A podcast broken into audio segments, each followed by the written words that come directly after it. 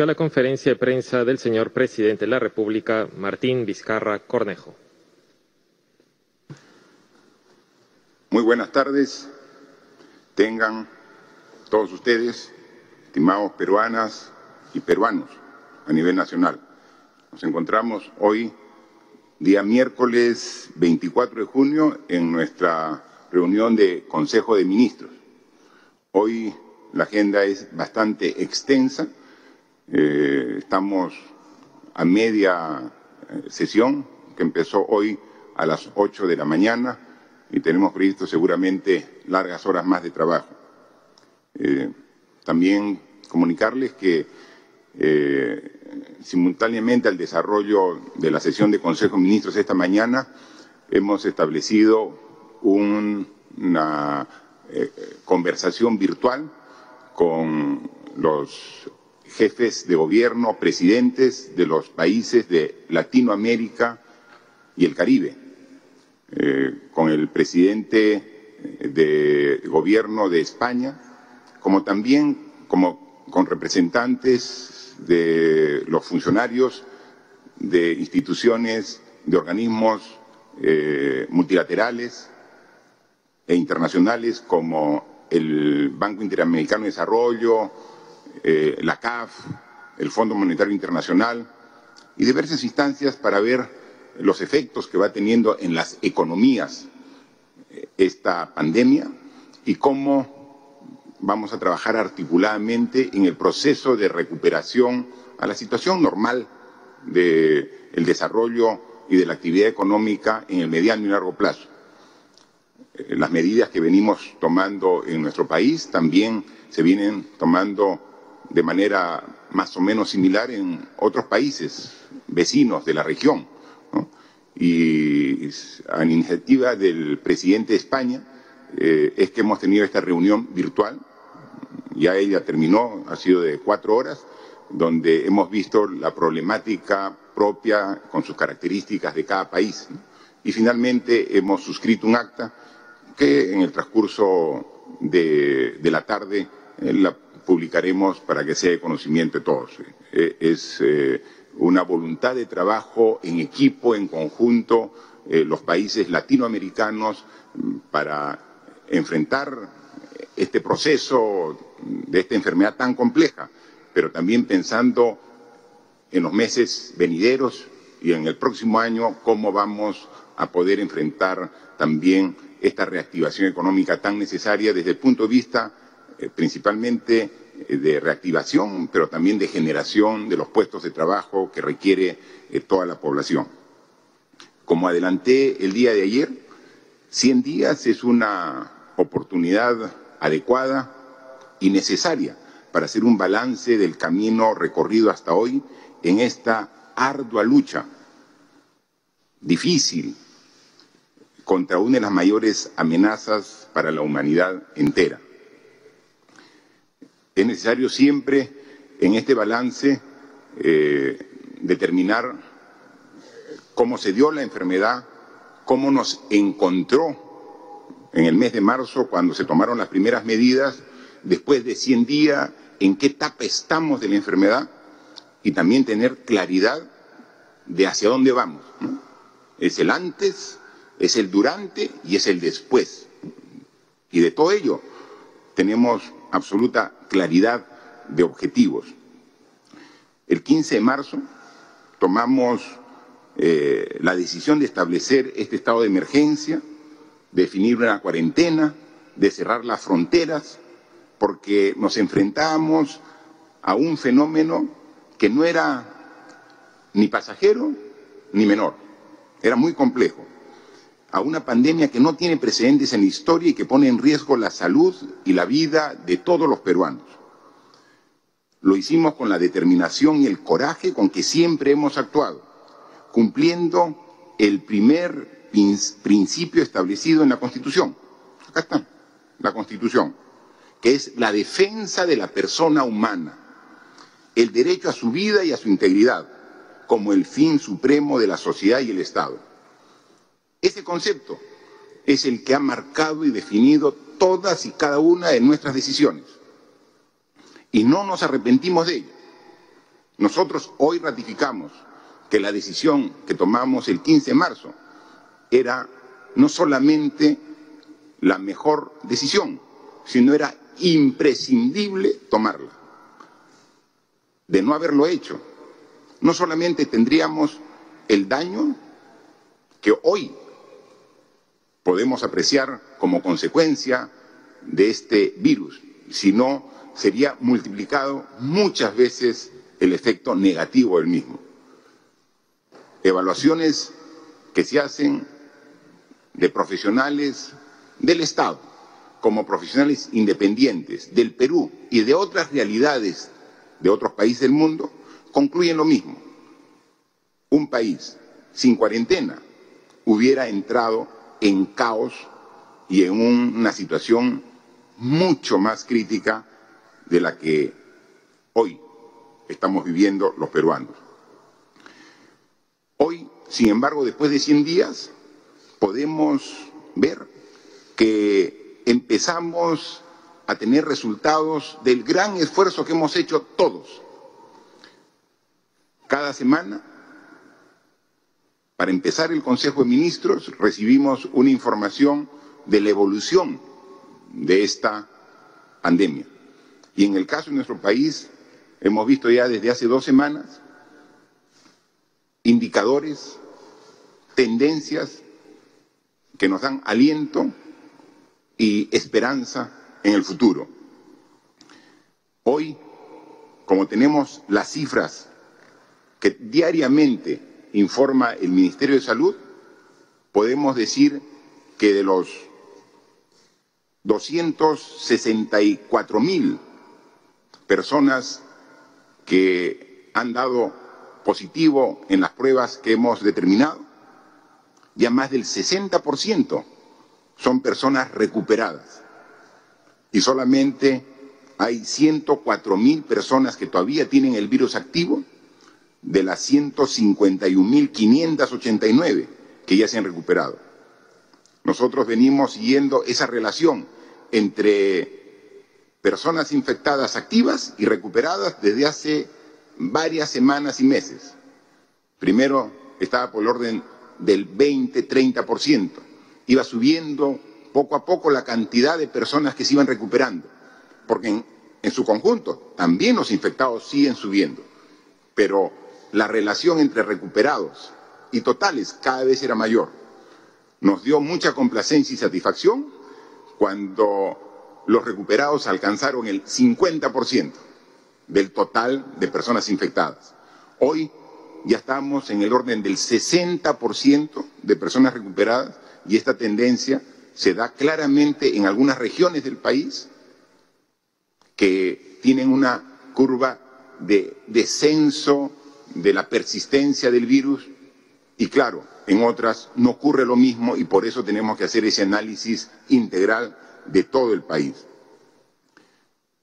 Aun cuando las cifras que deja la pandemia pueden ser duras y nunca las ocultamos, hemos dado pasos importantes que no solo no se pueden negar y que merecen mencionarse. Le doy alguna de ellas. Hasta la fecha tenemos un millón quinientos sesenta mil seiscientos cincuenta y tres personas que han sido muestradas. Cuando iniciamos el estudio de esta enfermedad a través de las pruebas a las personas que tenían síntomas, con 500 pruebas diarias, veíamos tan lejos estar en una situación de tener más de un millón y medio de peruanos que han sido muestreados para ver si tienen el COVID-19. Ya hemos pasado esa cifra de millón y medio de personas. Y hemos pasado la cantidad diaria de 500 pruebas por día a niveles de 15.000 a 20.000 pruebas por día. Pero también la contención que nos propusimos del primer día nos ha permitido tener una mayor fortaleza en cuanto a recursos para enfrentar esta enfermedad. El 6 de marzo, cuando tomamos la noticia del primer caso en el Perú, también recibimos la información del Ministerio de Salud que ya habíamos dispuesto de 100 camas UCI en caso sean necesarios. Hoy tenemos más de 1.300. 1.323 exactamente. Al inicio dijimos tenemos que llegar a 500 camas UCI. Luego la meta fue llegar a 1.000 camas UCI. Estamos 1.323 y creemos que todavía seguimos, debemos seguir esforzándonos para llegar a la meta que nos hemos propuesto de 2.000 camas UCI en las próximas semanas. De igual manera, hemos aumentado los equipos de respuesta rápida, los que están ahora saliendo con un médico, una enfermera, un técnico, para atender de manera domiciliaria a los que también requieren la atención del sistema de salud. Empezamos con 50 equipos de respuesta rápida, luego aumentamos a 250, ahora hay 2.000 equipos de respuesta rápida distribuidos en todas las regiones del Perú. Esta pandemia obligó a permanecer a los estudiantes en casa, pero no podíamos postergar la educación. El programa de Aprendo en Casa comprende y atiende a más de 6 millones de estudiantes que se están educando de manera remota. Hemos llegado ya, hoy en el informe, a 5 millones trescientos mil hogares que están siendo atendidas con el bono universal, un bono que entrega un apoyo económico de 760 soles a cada uno de los hogares beneficiarios. Más de 5 millones de hogares representan más de 15 millones de ciudadanos, de peruanas, de peruanos que han recibido y han sido beneficiados con este bono. A través de FAE Empresas, FAE MIPE, a través de Reactiva, ya hemos llegado a más de 200.000 empresas con un apoyo financiero para precisamente salvar también de la crisis que están sufriendo estas empresas. Hemos tenido que atender la necesidad y la demanda de peruanos que con el estado de emergencia se quedaron fuera del país, que se quedaron varados en distintos continentes y que a la fecha, en un número superior a los 40.000 peruanos, ya han retornado a su patria, al Perú. Estas son cifras del esfuerzo no únicamente del gobierno, sino de todos los peruanos de millones de compatriotas que durante estos 100 días se han mantenido en sus casas, de quienes han soportado y vencido a la enfermedad, de los profesionales de la salud, de policías y militares que están en la primera línea de la batalla, de millones de maestros, de niños estudiantes, universitarios, de jóvenes que se esfuerzan por mantener su educación de los pequeños, medianos y grandes empresarios que todos juntos sostienen el aparato productivo y que generan empleo, de los trabajadores, de los agricultores, que hoy es su día, y los felicito a todos y cada uno de ellos en costa, sierra y selva, el personal de limpieza, los transportistas, los bomberos, todos han puesto su cuota de sacrificio y su esfuerzo para avanzar. En los últimos días, y a propósito de los 100 días del estado de emergencia, algunas personas y algunos comentaristas han señalado que el gobierno hizo bien en reaccionar frente a la pandemia, pero también dicen que hemos tardado mucho en resolver diversos problemas del país. Creo que les faltó decir problemas estructurales del país, graves falencias y deficiencias que debieron hacer, haber resuelto hace mucho tiempo.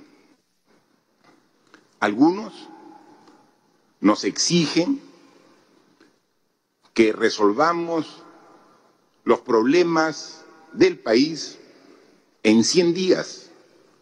Los que no se han resuelto en 100 años. Eso es la contradicción. Nos reclaman por qué no hemos resuelto los problemas de salud, los problemas de la brecha en educación, los problemas de una adecuada digitalización, por qué no tenemos facilidades para transferir eh, y evitar que hagan grandes colas los beneficiarios de los bonos, eh, en fin, una serie de problemas estructurales que nos exigen, ¿por qué no lo hemos resuelto en 100 días? Cuando al respecto no se hizo nada en los últimos 100 años.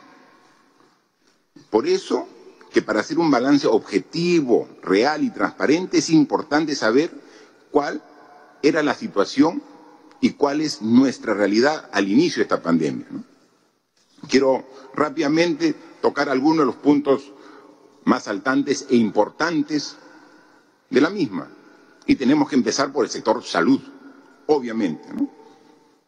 Les doy los datos a propósito del día de hoy. En salud, como dije, ayer la muestra fue de 21.907 personas en todo el Perú, de los cuales 3.879 dieron positivos a COVID. Hospitalizados a la fecha tenemos 10.599. Eh, tenemos en UCI con ventilación mecánica 1.166. Como dije, tenemos una disponibilidad de 1.300 y como resalté al inicio, cómo ha ido evolucionando, que ahora tenemos 151.589 recuperados versus 104.514 personas que todavía están activas. Entonces, esos son los datos a la fecha, que hay que tenerlos siempre presentes.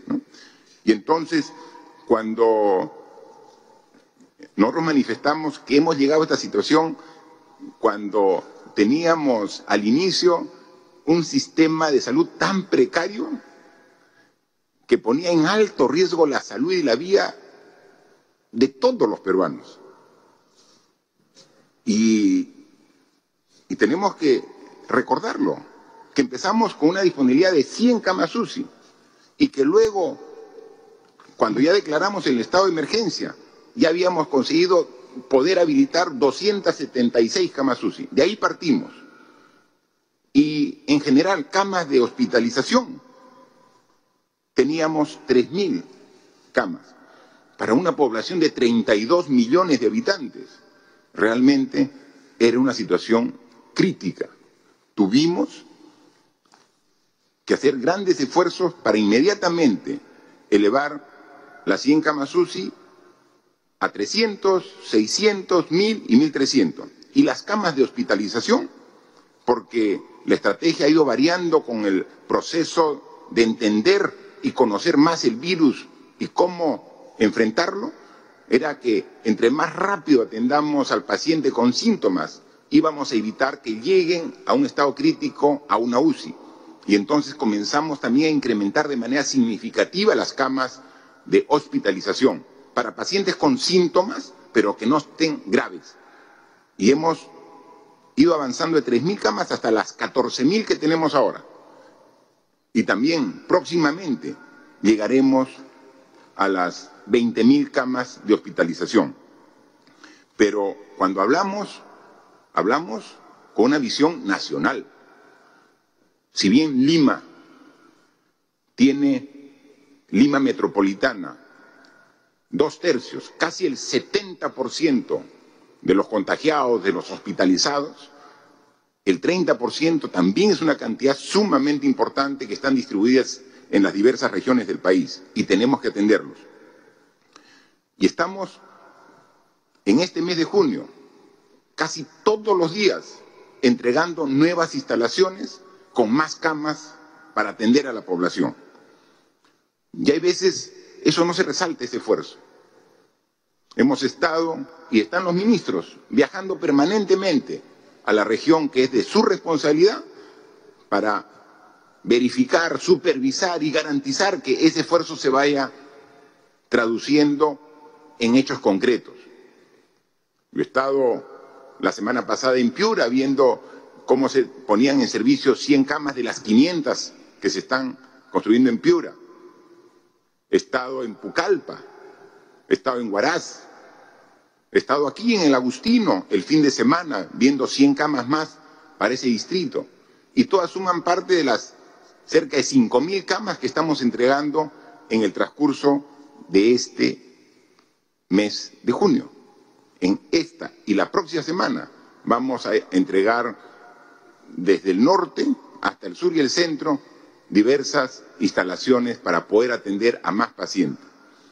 Y al respecto, yo quisiera pasar un corto video de cómo el esfuerzo que se hace aquí desde el Consejo de Ministros de aprobar el decreto de urgencia con los recursos correspondientes y ahí vemos instituciones como el MINSA, vemos instituciones como de salud, como la Autoridad de Reconstrucción, delegado, que juntos cada quien comienza a hacer las responsabilidades que les encargamos y se van traduciendo en instalaciones adecuadas para atender a las personas que tienen el virus. Yo les pediría ver este corto video, por favor.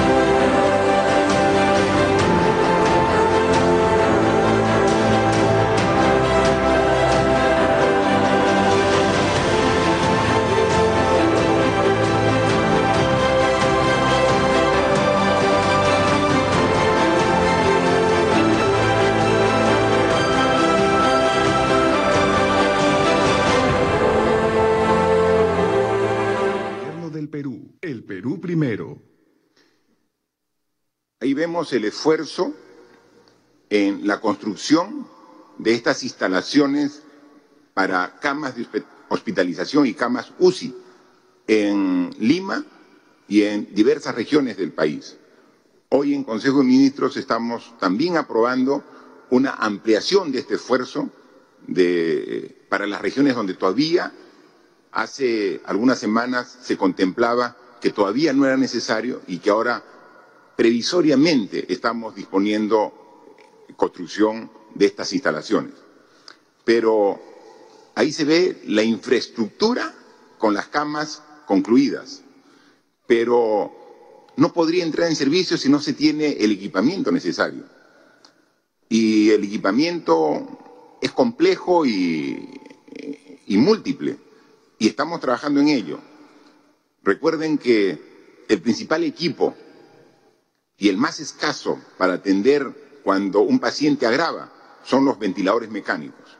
Y hemos ido poco a poco teniendo mayor cantidad de ventiladores mecánicos para poder terminar de implementar las camas UCI, que ahora superan las 1.300, pero que van a ser incrementadas ahora, primero porque ya tenemos los ambientes que ustedes han podido apreciar en este video, y luego, porque ayer recibimos un lote de 250 ventiladores mecánicos que fueron enviados desde Estados Unidos. Y la próxima semana están llegando, ya confirmados para el día 30 del presente mes, 30 de junio, 400 ventiladores mecánicos que fueron adquiridos a China. Es decir, en el transcurso de una semana vamos a tener este incremento de la capacidad hospitalaria, pero también están llegando 650 ventiladores humanos, 250 en nuestro país y 400 que llegan el 30. Entonces ahí vamos a completar el equipamiento para poder dar la atención correspondiente. Pero ¿Es suficiente con la infraestructura, con la cama, con el equipo? No. Lo más importante es el recurso humano. Si no tenemos el personal asistencial de salud, sería una infraestructura inerte que no se podría usar para nada. Y es ahí donde va mi total agradecimiento. El recurso humano está haciendo realmente grandes esfuerzos para atender esta pandemia. Mi agradecimiento a los médicos, enfermeras, personal técnico, obstetrices, o sea, todo el personal asistencial. Aquí antes había una distribución de responsabilidades, el emergencista, el intensivista, no, ahora se están sumando todas las especialidades porque no solamente estamos atendiendo la peor crisis de salud de la historia, sino incluso con una desventaja, que por las propias características de esta enfermedad, un número importante del personal de salud ha tenido que irse a su casa para cuidarlos, porque son adultos mayores, porque tienen alguna otra enfermedad que con el COVID podría ser peligrar su vida, o porque incluso trabajando, atendiendo a los pacientes COVID, también se contagiaron.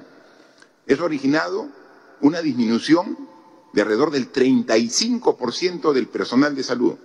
El 65% que se ha quedado para combatir la enfermedad está haciendo este enorme trabajo. Mi agradecimiento eterno a ellos, porque están poniendo incluso en riesgo su propia vida para salvar vidas. Así que las gracias de todos los peruanos y peruanas al enorme esfuerzo que vienen haciendo. Y para ello, para poder tener un mejor control, por primera vez en la historia tenemos una plataforma integral de salud. Aquí cada quien atendía por su cuenta como islas. Nosotros al inicio queríamos controlar cuál era la demanda y la oferta. No podíamos, porque cada quien simplemente de manera individual y quizás hasta egoísta viendo solamente su institución, cuando la salud es un problema que nos atañe a todos y la solución tiene que ser dada en conjunto, un sistema de salud. Lo que nos ha enseñado esta enfermedad, que no solamente nuestra capacidad de infraestructura, sino nuestra organización en el sistema de salud era absolutamente ineficiente. Estamos trabajando poco a poco para mejorar y ya vamos dando pasos.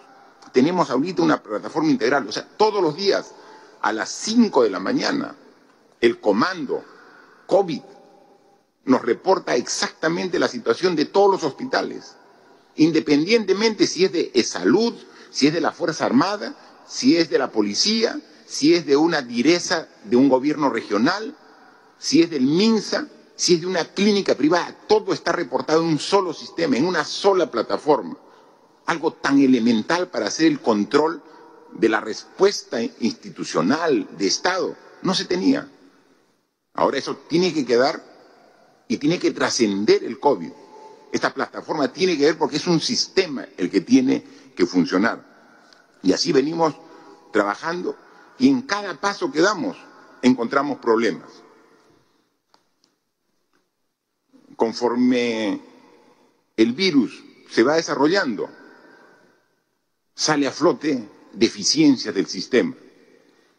Todos han podido apreciar y ser testigos de los problemas que hemos tenido del suministro de oxígeno para las personas que comenzaban a agravarse y que tenían deficiencias respiratorias.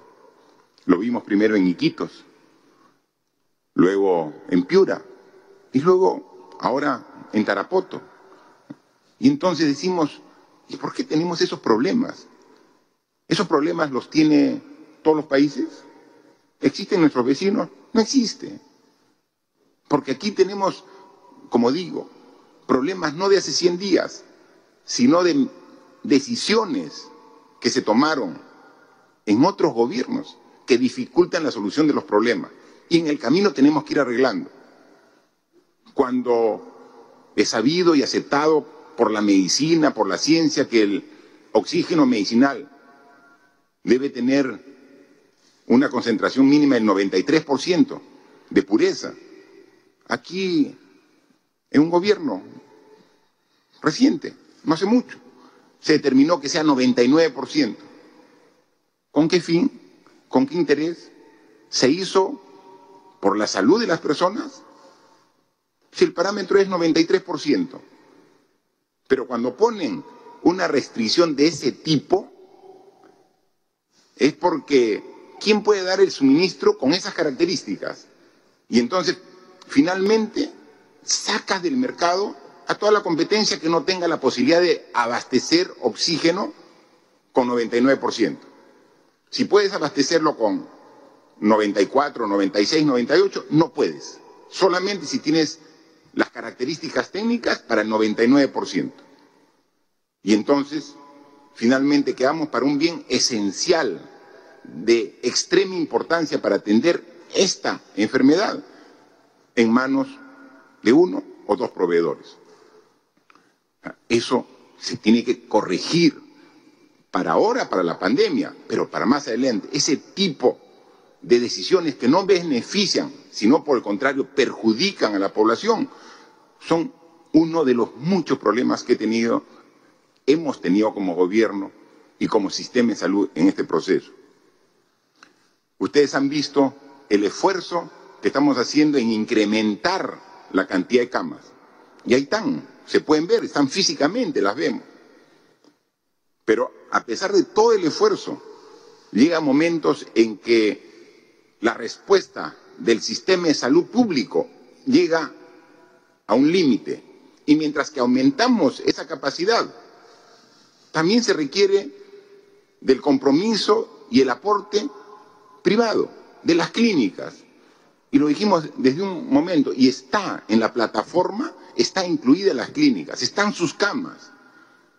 Y hemos dicho nosotros, y esa es la decisión del gobierno, que cuando algún ciudadano afectado por el COVID va a un sistema, va a un establecimiento de salud del sistema público y llega de que ya está al tope completo, tendría que ir al sistema privado. Pero eso tendría que asumirlo ese costo. El gobierno, porque estamos en una emergencia. Esa atención tiene que ser atendida por el gobierno. Pero lo que hemos pedido y estamos tratando es establecer una tarifa adecuada, una tarifa que sea la, la que corresponda. Es decir, que atienda el sector privado a ciudadanos que por la emergencia no puedan ser atendidos en los establecimientos públicos, llámese Fuerzas Armadas, Policía, Salud, MINSA, gobiernos regionales, tengan que ir. Y nosotros asumimos, porque estamos en una emergencia, pero a un costo razonable. Se ha hecho la oferta, la contraoferta y estamos en este plan ya demasiado tiempo. Estamos en esta situación ya llegando al límite.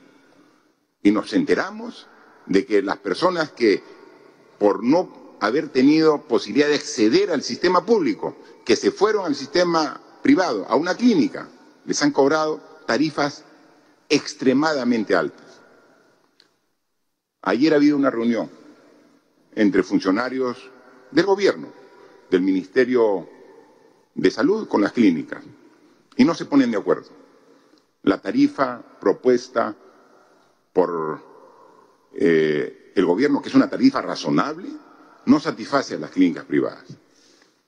Hoy es un tema que hemos tratado aquí en Consejo de Ministros y personalmente le he pedido al ministro de Salud que ponga todo su esfuerzo para llegar a un acuerdo satisfactorio y que incluso con sectores relacionados al tema, la relación eh, eh, también pasa por el tema económico, porque finalmente ese presupuesto va a salir del el Tesoro Público, de que esté acompañado con profesionales del Ministerio de Economía y Finanzas.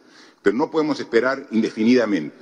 Así que vamos a esperar 48 horas para que llegue un acuerdo y esperemos que así sea.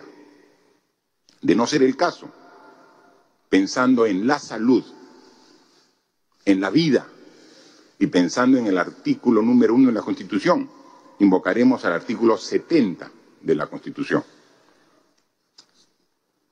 Y es claro, el artículo 70, la Constitución Política del Perú, de la propiedad, capítulo 3, el derecho de propiedad es inviolable. Completamente de acuerdo, la propiedad es inviolable. Y el Estado la garantiza. Se ejerce en armonía con el bien común y dentro de los límites de ley. A nadie puede privarse de su propiedad. Totalmente de acuerdo. Sino exclusivamente por causa de seguridad nacional o necesidad pública. Si ahora, si hoy, en la crisis más grave de la historia, no estamos en el contexto de necesidad pública, ¿cuándo estaríamos? En consecuencia, yo espero que en las próximas 48 horas haya un acuerdo satisfactorio para ambas partes y podamos también tener de reserva las clínicas privadas para seguir atendiendo a la población. Vamos creciendo la oferta pública y ese es nuestro esfuerzo. Pero si nos rebasa, tenemos que usar la oferta privada a precio razonable y esperemos que se llegue a un acuerdo conveniente, racional, en ese aspecto, como también tener la seguridad en la provisión de oxígeno en condiciones adecuadas y razonables para todo el Perú. Todo este esfuerzo ya va teniendo resultados. Yo quiero pasar a un mapa que hoy nos han expuesto el equipo de prospectiva, eh, donde podemos ver en el Perú cómo se ha distribuido, lo complejo que es nuestro país.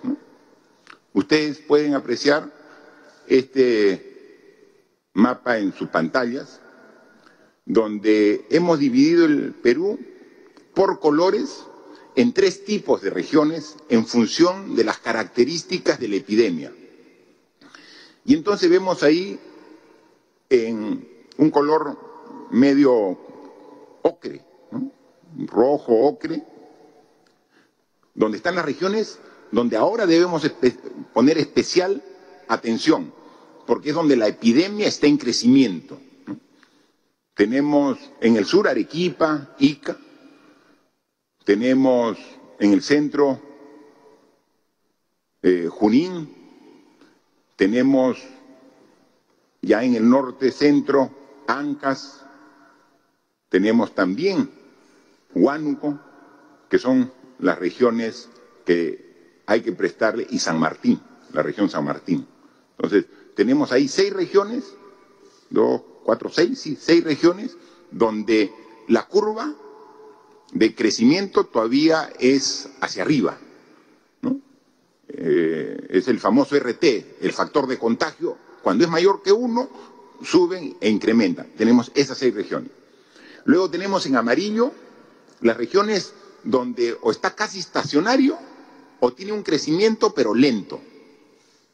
Y están básicamente las regiones en el norte de Cajamarca y Amazonas, en el centro la región de Pasco y en el sur tenemos las regiones de Madre de Dios, Cusco, Puno, Apurima, Huancavelica, Ayacucho, Moquegua y Entonces, con diferentes matices, porque eh, Madre Dios ya está un poco entre estable y crecimiento, ¿no? Entonces, ya hay, eh, son diferentes matices, pero más o menos es, es el grupo de, de regiones en que debemos mantener eh, el cuidado para que no entre en crecimiento. Entonces, y luego tenemos en celeste o azul, según como se vea, las regiones cuya epidemia ya ha empezado un claro decrecimiento.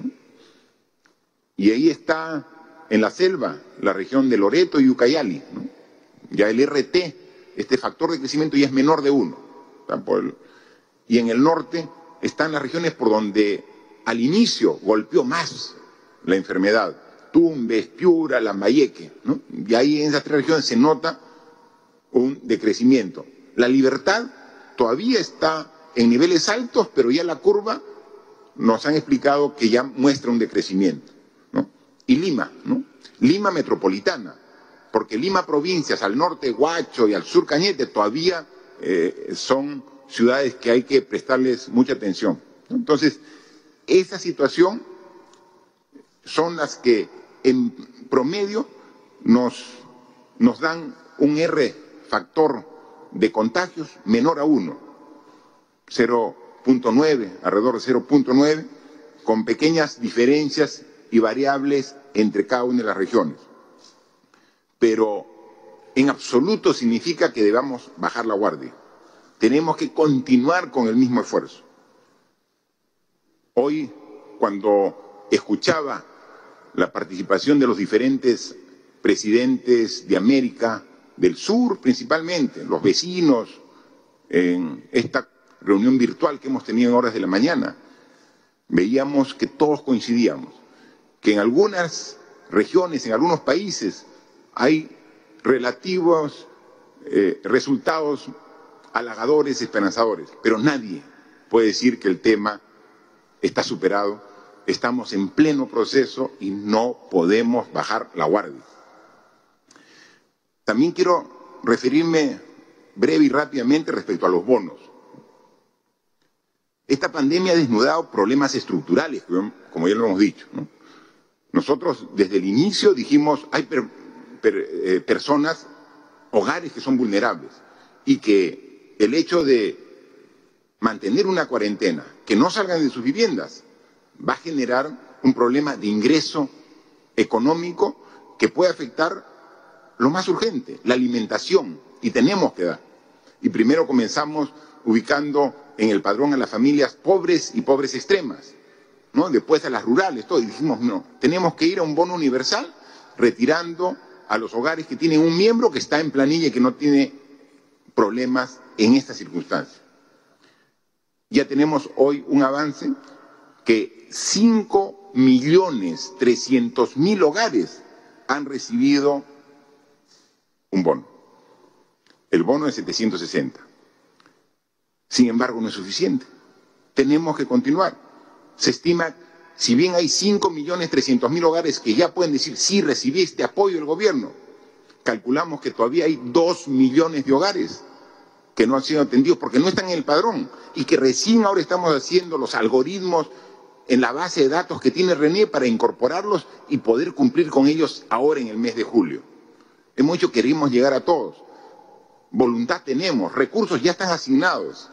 El problema es el sistema primero de identificación que tenemos en los hogares. Y luego otro gran problema que tenemos es para llegar con los recursos. Qué fácil sería que todos tengan una cuenta en un banco. ¿no? Y por eso también hemos sacado una norma para bancarizar y que todo peruano tenga una cuenta en el Banco de la Nación y entonces rápidamente hacemos el depósito. Pero no, un gran porcentaje de estos hogares no tiene cuenta en banco. Y entonces la transferencia es compleja. Y es compleja en las ciudades. Imagínense cómo es de compleja para llegar a las zonas rurales dispersas con el bono de 760. Lo estamos haciendo. Y ahí encontramos nuevamente así como el oxígeno, normas que favorecen a determinada empresa. Tenemos que usar las empresas de transportes de valores para llegar a los sitios más alejados. Pero cuando yo le pido a la ministra, contrata pues a 6, 8, 10, 20 empresas de transporte para que llegue, no, no se puede. O sea, los requisitos que tenemos en el Perú para hacer transporte de valores son tan altos que solamente dos empresas en el Perú pueden hacer transporte de valores. ¿Se dan cuenta? Las dificultades propias del Perú que no existe en otras partes, precisamente normas que se hacen para finalmente no favorecer el transporte de valores, sino a determinadas empresas. Y entonces tenemos que ver, ahora trabajar con ellas, pero ver a futuro que haya competencia, abrir el mercado para que transportes con la seguridad del caso puedan hacer, pero ahora los requisitos son, exigen tal capital a la empresa que saca de la competencia a todos. Y entonces, con dos empresas tenemos que llegar a los recónditos lugares en la selva, en nuestra inmensa Amazonía o en, nuestra, en nuestro altiplano, llegar con estas empresas de valores a los sitios rurales. Y entonces ya hemos llegado a 5.300.000 y nosotros en julio vamos a llegar a 2 millones más para estar alrededor de 7.300.000 a 7 millones y medio de hogares que, que vamos a llegar con este bono universal. Igual también hay un pequeño video cortito para poder eh, de manera simbólica eh, graficar el esfuerzo que ha hecho el MIDIS y el Ministerio de, Trabajo para llegar con este bono a los hogares que con todo derecho requerían y hemos llegado con este bono. Por favor. Rocío Castro y soy hija de la señora Olga, una de las beneficiarias del bono Yo me quedo en casa. Voy a contar un pequeño testimonio que nos ha pasado aquí en la familia con, esta enfermedad que está pasando aquí también en Ucayali. Hemos, hemos chapado la enfermedad los tres adultos que vivimos acá en la casa. Pero nuestra ayuda más grande ha sido el bono que le, le dieron a mi mamá, que eso nos ha ayudado en esas semanas críticas que estábamos graves, nos ha ayudado en los víveres, en algunas medicinas, nos ha ayudado bastante. Gracias también al presidente por, dar esos bonos a las personas que más necesitamos en estos momentos, porque no se puede trabajar. Ahorita mismo mi esposo recién nomás hace poquito que se ha levantado y estamos también pues así, este, empezando recién otra vez. Estamos también pues así, este, empezando recién otra vez. Gobierno del Perú, el Perú primero. Así como manifiesta la señora Rocío, que habla en nombre de su madre, la señora Olga, que recibió el bono de 760, así como ese hogar, hay 5 millones 300 mil hogares que han recibido el bono. Repito, 5 millones 300 mil hogares. Definitivamente, hay hogares que todavía no lo han recibido. Yo pido disculpas por ello. El sistema propio que tenemos no ha permitido ubicar dentro del padrón y estamos haciendo esfuerzos para lograr llegar a todos los hogares que lo requieran. Pero que no vengan a decir que el bono no ha llegado a nadie. Ha llegado a 5 millones 300 mil hogares en costa, y selva. Y seguimos en este esfuerzo y que esperemos que antes que termine el mes de julio podamos decir que llegamos a los 7 millones y medio de hogares que realmente lo requieran. Estamos en ese esfuerzo, pero es parte de nuestro país, es parte de los problemas que tiene nuestro país. País lindo, megadiverso, extenso, complejo, pero que también hace complejo la llegada de esta obligación que nos hemos impuesto como gobierno de llegar con este bono universal a todos los hogares que lo necesitan. A los hogares que no hemos llegado, repito, las disculpas, pero estamos en pleno proceso para, concluir. Seguramente pueden encontrar, y, y es cierto, pueden encontrar a uno, a diez, a mil, a miles de hogares que todavía no hemos llegado, porque falta dos millones que estamos identificando, pero hay cinco millones trescientos mil hogares que, como la señora Olga, han recibido este bono. Y si hacemos un promedio de tres personas por hogar, estamos hablando que estamos, ya hemos llegado alrededor del 50% de la población de nuestro país. Quisiera ir hablando los temas complejos que hemos tenido durante este proceso. Mercados.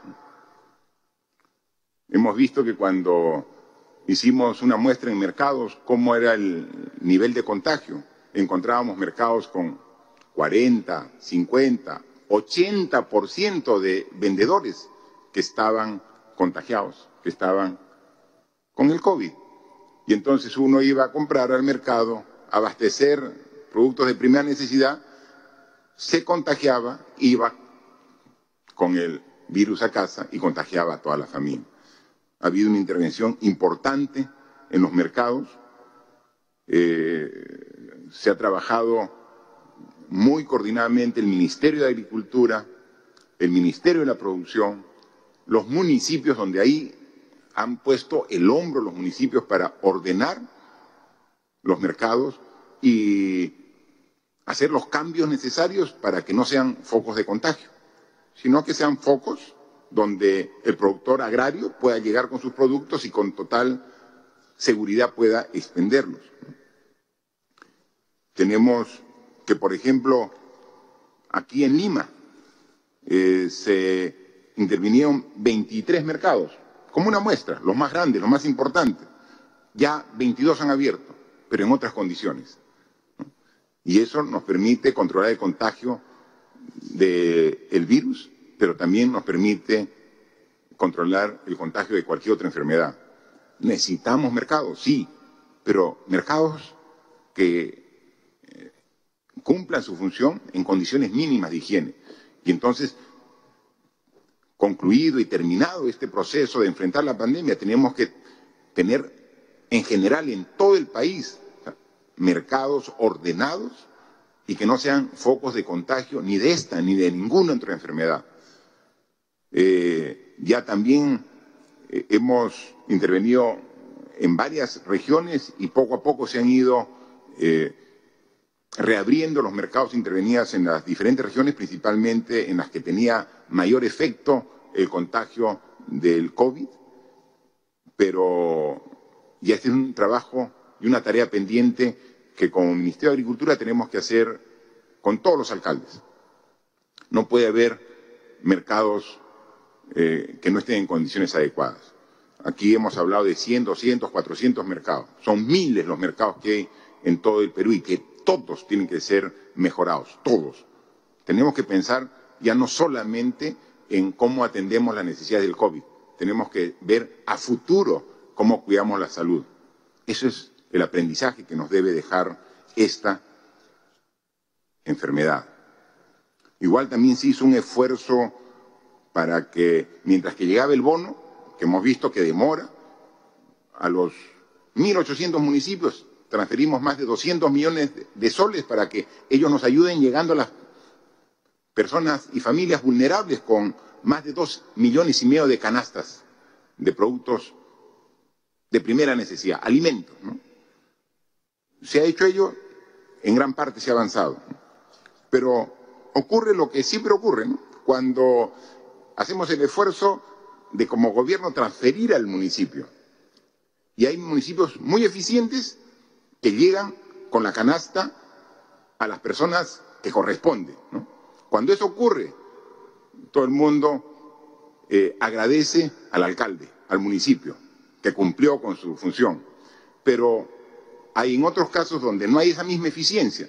Y entonces el esfuerzo que hacemos de transferir presupuesto a municipios para que lo convierten en canastas y lleguen a las poblaciones vulnerables no llega. Y cuando eso se trunca en el camino por deficiencia en el proceso, somos los responsables. Entonces, cuando el proceso sale bien, la felicitación para el alcalde. Cuando el proceso sale mal, la crítica para nosotros. La aceptamos, la aceptamos. Y estamos viendo las formas y mecanismos de corregir para que cuando se usen estos mecanismos sean eficientes y controlados para que no llegue a destino inadecuado. Porque también hemos visto que funcionarios que no corresponden han recibido estas canastas y eso, aprovecharse de una eh, situación de crisis, o sea, es inaceptable. Por eso el control concurrente de la Contraloría es fundamental para la determinación de responsabilidades y el castigo correspondiente. Pero así como hemos atendido a la población vulnerable, a las familias, el bono, la canasta, como hemos atendido a los afectados, a los pacientes, los que van al hospital, los que van a UCI, cómo vamos incrementando, hemos tenido desde el 15 de marzo una paralización de la economía. O sea, tuvimos que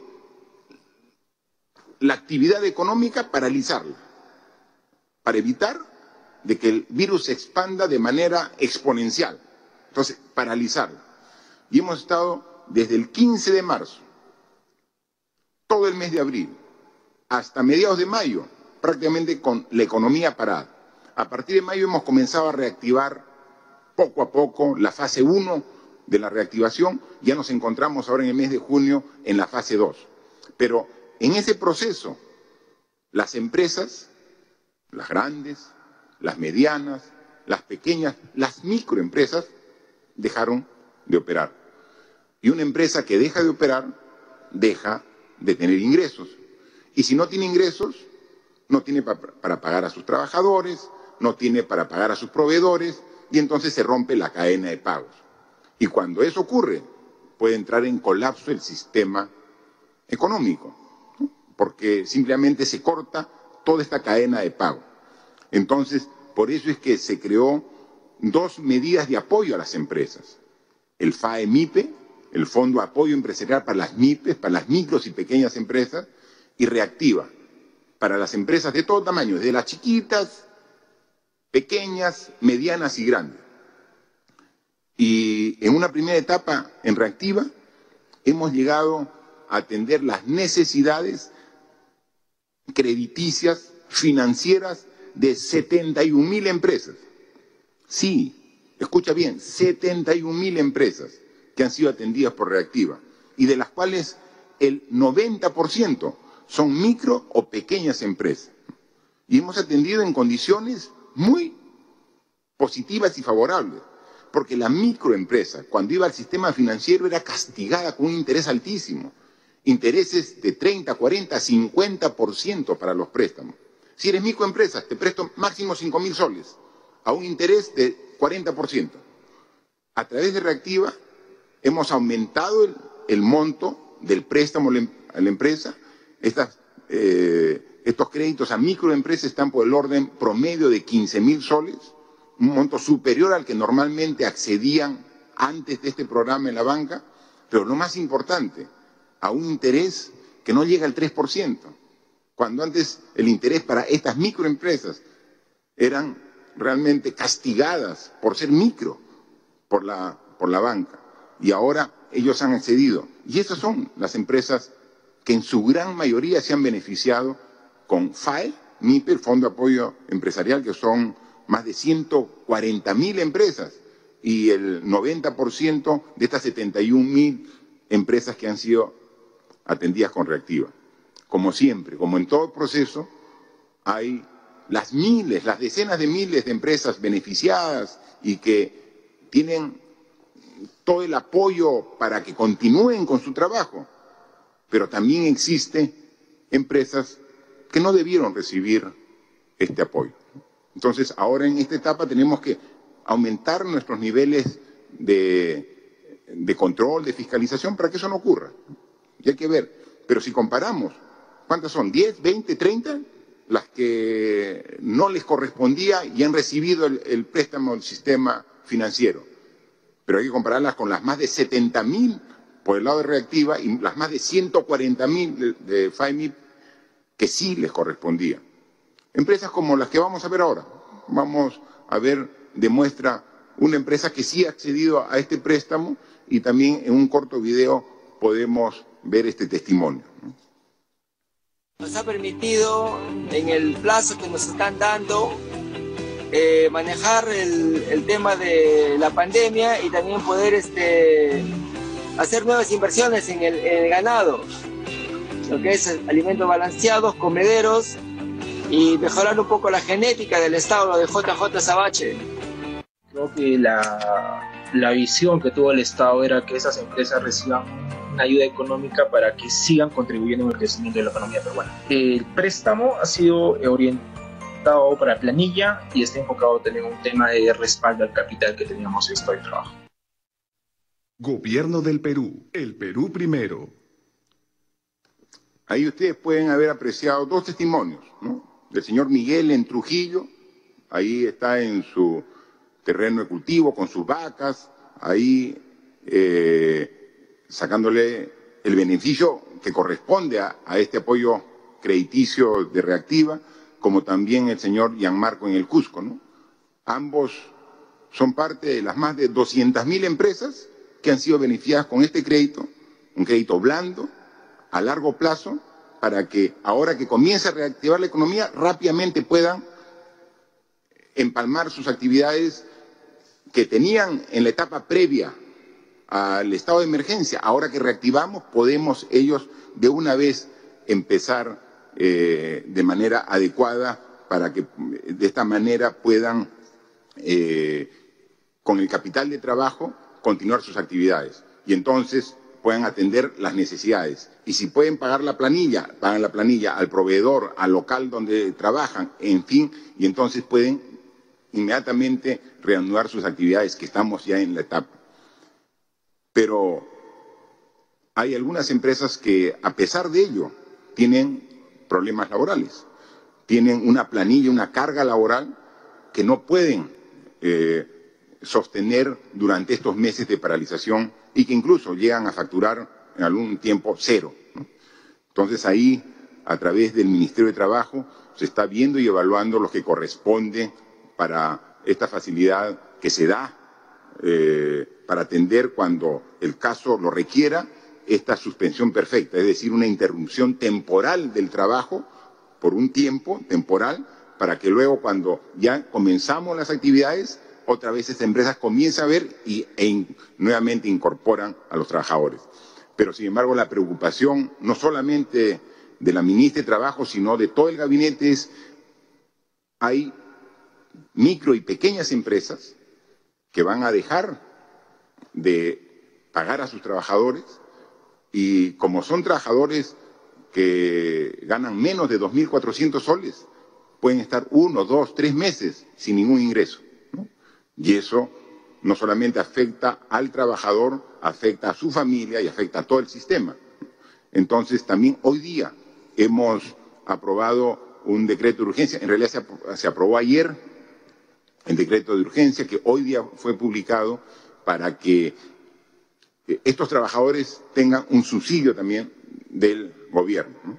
Eh, se le está dando un subsidio mensual de 760 soles equivalente al bono de, los hogares del bono universal, hasta en tres meses para las empresas que tienen menos de 100 trabajadores y que, cuyos trabajadores tienen una remuneración menor a 2.400 soles. A ellos vamos a atender temporalmente hasta tres meses con un eh, subsidio de de 760 soles, esperando que rápidamente la empresa se active nuevamente en esta etapa de reanudación de actividades y pueda eh, eh, recontratar o continuar con la labor que venían desempeñando. O sea, esto es sumamente importante y por eso lo que signifique, ya están los recursos asegurados para que podamos, a través de la planilla electrónica, verificar y llegar a esos trabajadores.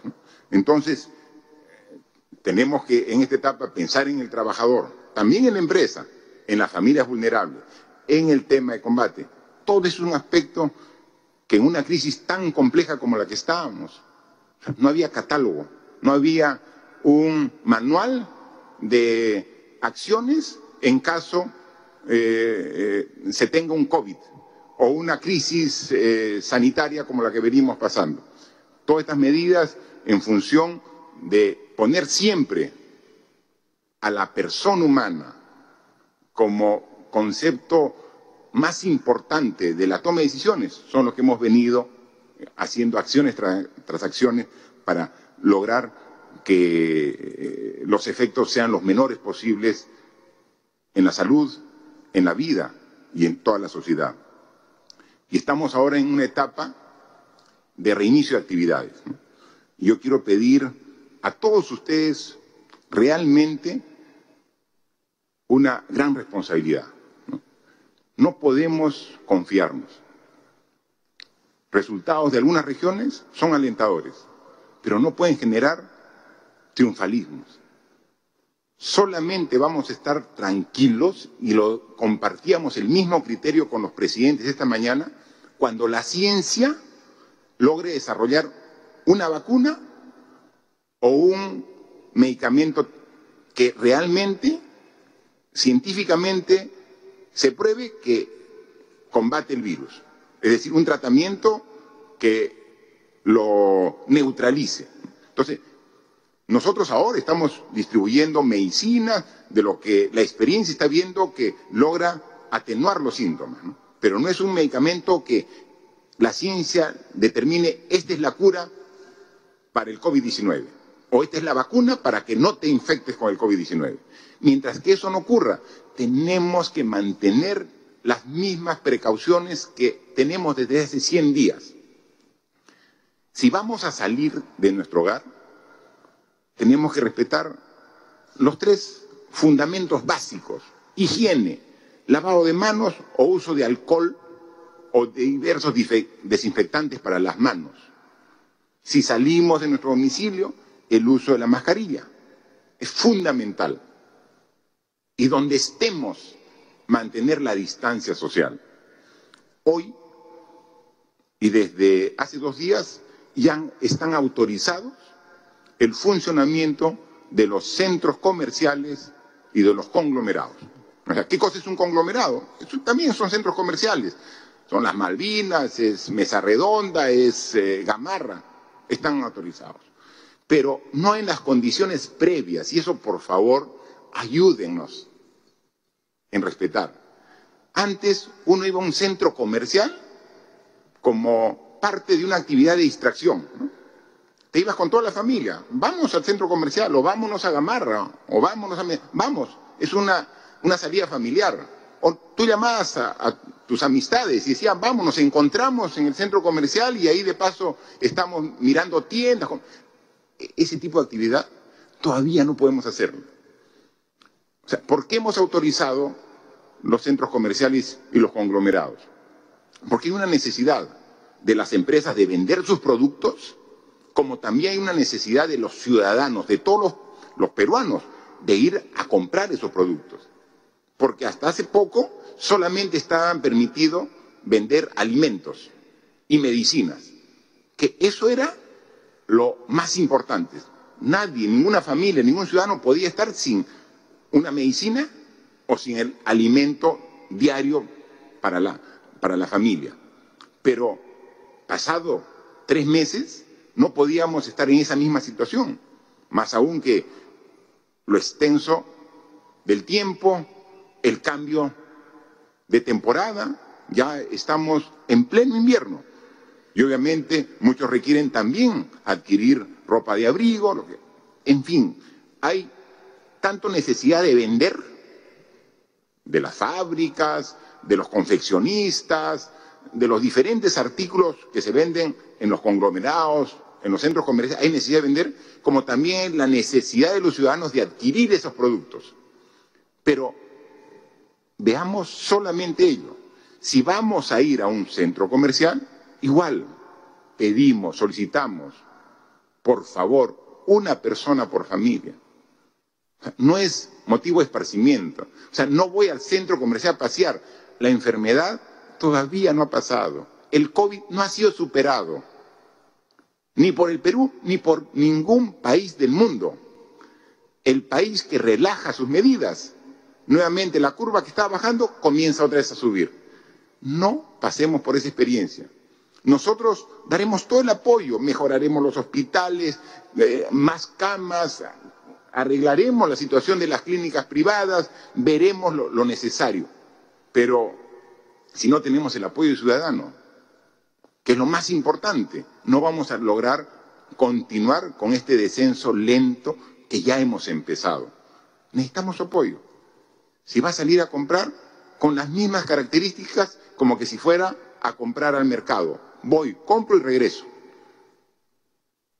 No es motivo de esparcimiento, por eso no están autorizados los centros de esparcimiento dentro de su ambiente. No puede haber reuniones familiares, sociales, deportivas que congregue gente, no puede haber. Tenemos que mantener las mismas consideraciones. El distanciamiento social, hemos dicho que todos esos establecimientos no pueden tener más del 50% del aforo. No puede tener más del 50%. ¿Qué cosa es aforo? La capacidad de recibir a personas. Si antes en una tienda podían entrar 30 personas, ahora máximo 15. ¿Quién es responsable de hacer cumplir esa disposición? el Ministerio de Salud, el Ministerio de Trabajo, la municipalidad que nos está apoyando y tiene que comprometerse. Pero lo más importante, usted, si usted ve que va a entrar a una tienda y ve que está llena, no entro, porque si entro me voy a contagiar. Porque cuando hay mucha gente en un espacio cerrado, hay una alta carga viral si alguien está contagiado. Entonces, si está con poca cantidad de gente, puedo entrar y con mi mascarilla y con el cuidado del distanciamiento no me contagio. Entonces depende solamente del ciudadano que podamos mantener esta curva de decrecimiento que hemos empezado. Por último, quiero decir y manifestar que hasta, hasta hace unos meses el centro del desarrollo de la pandemia estaba en Asia. Asia, China, China era el foco de la atención mundial. Luego comenzó a apagarse ese foco en China y se prendió el foco en Europa. Y luego en Europa ya este foco está un poco tenue. ¿Y dónde está encendido ahora el foco del coronavirus a nivel mundial? En América. Este es el centro. Y eso lo estamos evidenciando y nos está costando a todos pero siempre miraremos esta situación con esperanza y fe. Estos 100 días nos han dejado muchas lecciones aprendidas para el país y espero que para cada peruano y peruana. Hoy, más que nunca, somos conscientes de la importancia de fortalecer el quehacer del Estado con políticas públicas robustas e inclusivas a futuro, es impensable que el Perú no tenga como prioridad un sistema integrado de salud, para el cual hoy estamos sentando bases, teniendo como reto un trabajo coordinado entre el sector público y privado. No podemos pensar en el futuro sin una adecuada educación universal ministro, semipresencial que permita incluir a todos los niños y jóvenes en el sistema educativo, sin importar las limitaciones del ámbito geográfico de donde provienen. Un Estado más presente en los hogares de pobreza y pobreza extrema, priorizando el uso de mecanismos bancarios virtuales que faciliten una entrega real de la ayuda para no tener los problemas que hoy estamos sufriendo. Un Estado que tenga los mecanismos para trabajar de manera adecuada y rápida en coordinación con el sector privado, más aún en temas como los que estamos viviendo de emergencia. Finalmente quiero decirles a todos que siempre serán bienvenidas las críticas, siempre. En cada paso que hemos dado, hemos encontrado más de un problema. Pero por favor, no podemos ser mezquinos y no reconocer el enorme esfuerzo de todos, no solamente del Ejecutivo, sino de todos los peruanos que han puesto el pecho frente a la adversidad. Desde aquel ciudadano que decidió salir lo menos posible en la pandemia. La empresa que cambió de giro su negocio para sobrevivir y mantener a sus trabajadores. Hasta ese peruano, ¿recuerdan? Que vendió el oxígeno a un precio justo. Creemos en la capacidad y la fortaleza de los peruanos. Seguiremos trabajando hasta acabar con este mal, reactivar nuestra economía y retomar la senda del crecimiento y el progreso en beneficio de todos los peruanos. Este gobierno está convencido desde el Ejecutivo que solo con la unidad podremos seguir enfrentando esta pandemia. No solo decirlo, como todos dijeron al inicio, estemos unidos, sino demostrando unidad, sin incentivar la desesperanza y la incertidumbre que tanto daño hacen en la moral de la población. En esta nueva fase necesitamos una vez más de cada uno de ustedes, hombres, mujeres, jóvenes, niños, empresarios, trabajadores, para cuidarnos y cuidar a los nuestros. Y sobre todo, no jugarle mal al Perú. El futuro del país depende de todos nosotros. Por favor, no bajemos la guardia. Muchas gracias. Muchas gracias, señor presidente. Iniciamos la ronda de preguntas virtuales. La primera es de Vía Televisión San Martín.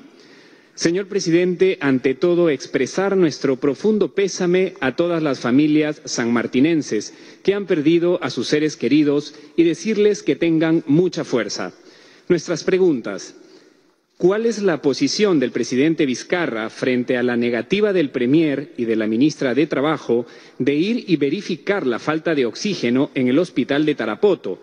Momentos precisos de la emergencia que trajo como consecuencia el fallecimiento de dos neonatos, pese a que los dos ministros de Estado se encontraban en esos instantes a dos cuadras del nosocomio. Hasta el día de hoy nadie ha asumido responsabilidad. ¿Y qué acciones tomará su gobierno? Porque la falta de oxígeno aquí sigue siendo un gran problema. Lo que hace el gobierno regional no es suficiente ni oportuno y la gente se está atendiendo en sus casas por falta de capacidad de atención en hospitales, caso Tarapoto y Juanjuí. Señor presidente, las clínicas privadas han rechazado la propuesta tarifaria propuesta por el Seguro Integral de Salud para la atención de pacientes con COVID-19 y todo indica que no aceptarán la llamada tarifa social Mientras tanto, la gente sigue muriendo en sus casas y en hospitales que ya no se dan abasto. En Chile, el gobierno acaba de tomar las clínicas privadas. ¿Qué hará el Ejecutivo? Ante la demanda de la ciudadanía, a la que nunca le llegó un subsidio del Estado y que se encuentra inmersa en deudas, el Congreso de la República se apresta a aprobar un proyecto de ley mediante el cual se congelan las deudas hipotecarias de tarjetas de crédito y otras por un plazo de tres meses sin intereses ni moras. ¿El Ejecutivo apoyará u observará la propuesta? Bien, eh, por favor, eh, pido al ministro de Salud que pueda resolver. Ha sido motivo de, de una dedicación especial eh, la situación de eh, San Martín en general, de Tarapoto en particular en estos últimos días y hay una serie de acciones que se han tomado al respecto. Por favor, ministro de Salud. Eh, gracias, señor presidente. yo también me auno al profundo pesar que nos produce la pérdida de, la de estas familias sanmartinenses, especialmente la pérdida de nuestros neonatos allí. Eh, desde los primeros días en que se anunció la, aparición de esta amenaza global, el gobierno asignó fondos a las distintas regiones para que tomaran las previsiones que el caso ameritaba, tanto en equipamiento, personal, dotación de productos, insumos, etcétera. Sin embargo, eh, dado varias circunstancias, nos encontramos ante una crisis eh, aguda de falta de oxígeno en la región, a pesar de que ella ha hecho un esfuerzo importante por dotarse de 10 hospitales, algunos de los cuales tenían sus plantas de oxígeno, pero lamentablemente no tuvieron el mantenimiento eh, correspondiente, de tal forma que, este fue uno de los elementos que produjo una crisis de magnitudes. Eh, desde inicios de esta crisis, el gobierno central estableció un puente aéreo que, ha dotado hasta el momento de 1.200 balones de oxígeno, hasta la fecha. Este puente aéreo ha movilizado eh, oxígeno de Iquitos, de Chiclayo, de Pucallpa, de, mm, eh, de Lima, inclusive del hospital de Ate no hemos dejado ningún esfuerzo eh, por parte del Premier, de la ministra y de, los 14 colegas que yo tengo instalados ahí en, la ciudad eh, de, Tarapoto para que este valioso producto no falte. Y no solamente eso, eh, los 14 especialistas que se encuentran trabajando en la zona están apoyando a la región en otros aspectos de la organización de los servicios, entrenamiento de personal, contratación de otros recursos. De hecho, hemos movilizado personal también a la zona para la propia atención. Entre las acciones, hemos apoyado al gobierno regional en la instalación el 21 de junio de, la primera planta de oxígeno, el 26 de junio la segunda planta de oxígeno. ayer en la noche eh, se han recibido los repuestos que van a permitir eh, eh, recomponer la planta del hospital de Tarapoto y ponerlo en marcha a partir del 1 de julio. El objetivo de este equipo que se encuentra en la zona y que va a ser eh, apoyado a partir del día de mañana con más personal será que estos 10 hospitales se mantengan operativos el resto, el resto del año, enfrentando con mejor fortaleza el golpe de esta epidemia. Además, como en, el caso de otras regiones, hemos habilitado con cinco ventiladores para apoyar el trabajo tanto de e-salud como del Ministerio de Salud. En relación con las clínicas, señor presidente, me uno a su indignación en el sentido de que nos, eh, nos indigna profundamente el afán de lucro en medio de una pandemia que, que enluta a miles de peruanos y peruanas en este momento que enfrentamos la epidemia. Eh, invitamos a las clínicas privadas a volver a la mesa de diálogo. Concentrémonos en lo que hemos venido haciendo hasta el momento en el comando COVID, en salvar vidas, en construir patria. La población espera que ustedes, de ustedes, más solidaridad, que dejen un momento de sacar cuentas y concentrarse en sus márgenes de ganancia. Es el momento de la vida. Los invitamos a seguir eh, el ejemplo del señor Luis Barzalo, que ha sido mencionado por usted, señor presidente, empresario que no aumentó su precio de oxígeno en medio de esta tragedia. Es realmente un empresario ejemplar con los cuales queremos seguir trabajando y los hemos invitado el día de hoy a volver a la mesa de negociaciones y poder seguir construyendo patria. Gracias, ministro. Por favor, eh, para la tercera pregunta le pido a la ministra de Economía que.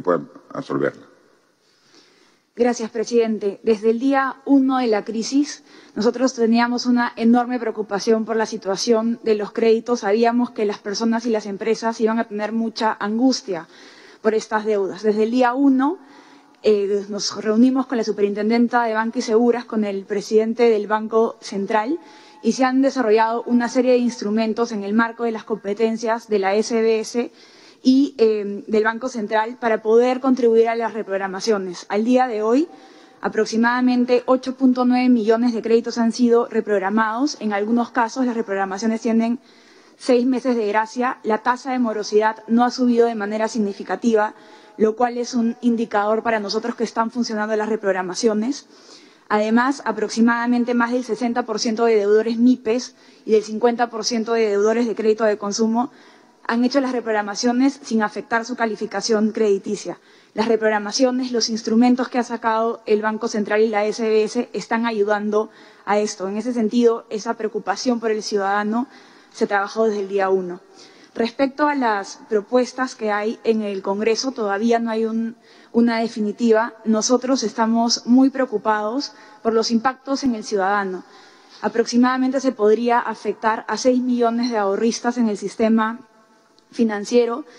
Y lo más grave es que las hay una enorme diversidad en el sistema financiero. Hay 15 bancos, 10 financieras, 12 cajas municipales, 7 rurales y 9 edipimas. Es un sector financiero muy variado y creemos que los impactos de este proyecto de ley van a afectar a las entidades, especialmente eh, las microfinancieras, las que se especializan en MIPES y en créditos a personas naturales. Creemos que este proyecto, además, es inoportuno en una situación de crisis económica cuando necesitamos un sistema financiero que sea solvente para ayudar con la reactivación.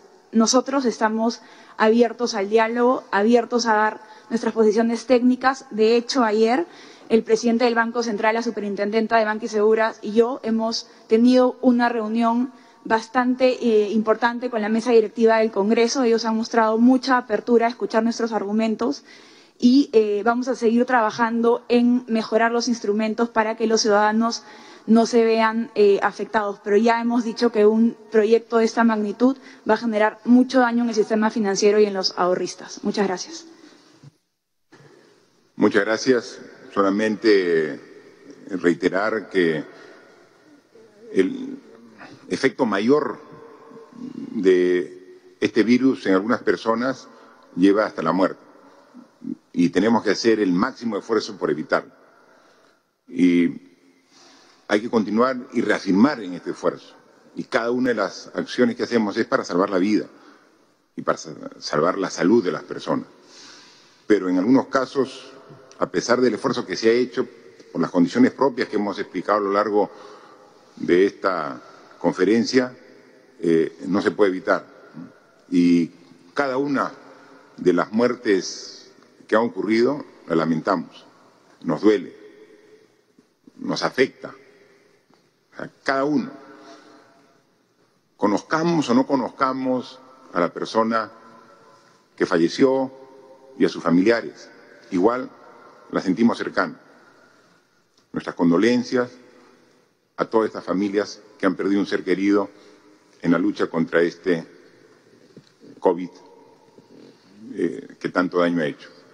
Pero esa y cada una de las vidas que se pierden es un acicate, una llamada a atención para redoblar esfuerzos cada día, a no dejar una hora el día sin estar haciendo esfuerzos para mejorar nuestra respuesta ante esta pandemia.